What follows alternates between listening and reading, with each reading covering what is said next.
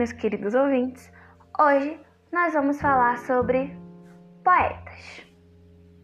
Especificamente, recitar uns poemas ou poesias de um poeta específico. Mas antes, eu vou me apresentar para vocês. Meu nome é Ana Beatriz, sou aluna do terceiro ano B do Sagrado Coração de Jesus da escola IDFG. Hoje nós vamos falar sobre Paulo Leminski. Nas obras de Paulo Leminski é possível a gente ver uma combinação de concisão, irreverência, coloquialidade e uma construção formal rigorosa.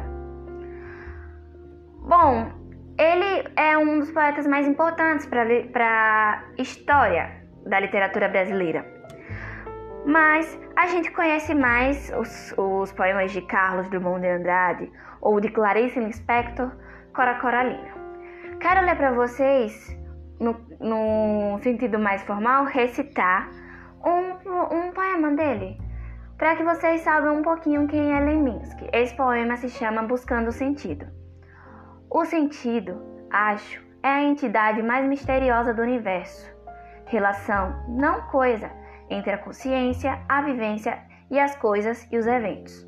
O sentido dos gestos, o sentido dos produtos, o sentido do ato de existir. Me recuso a viver no mundo sem sentido. Estes anseios, ensaios, são incursões em busca do sentido. Por isso, o próprio da natureza do sentido, ele não existe nas coisas. Tem que ser buscado numa busca que é a sua própria fundação só buscar o sentido faz realmente sentido. Tirando isso, não tem sentido. Veja como é uma, um, uma transparência nos, nos versos deste poema. Eu achei ele incrível. Sem querer me gabar. Claro que eu procurei na internet alguns poetas, né? Pra ficar melhor.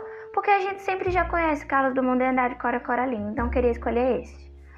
Por uma análise mais formal, eu pesquisei um pouquinho na internet, tá, gente? Não vou mentir porque eu não sou muito boa analisando.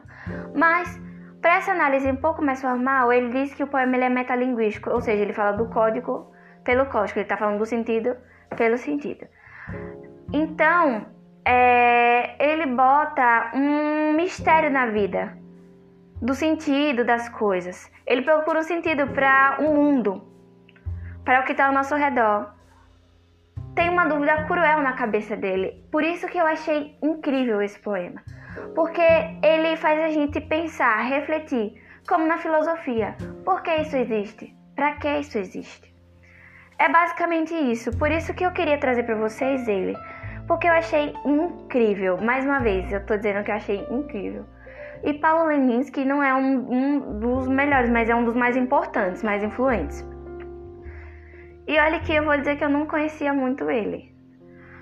Bom, para saber um pouquinho da vida do autor, o que ele fez, né, durante esse tempo antes dele fazer essas poesias, essas prosas, esses poemas maravilhosos, ele criava e era redator de agências de publicidade, como a maioria dos poetas que já vi, já vivemos, né?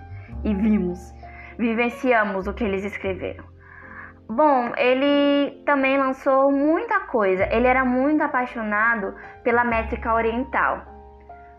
Por isso que a gente vê um pouquinho, né, disso nas é, como é, nas poesias dele.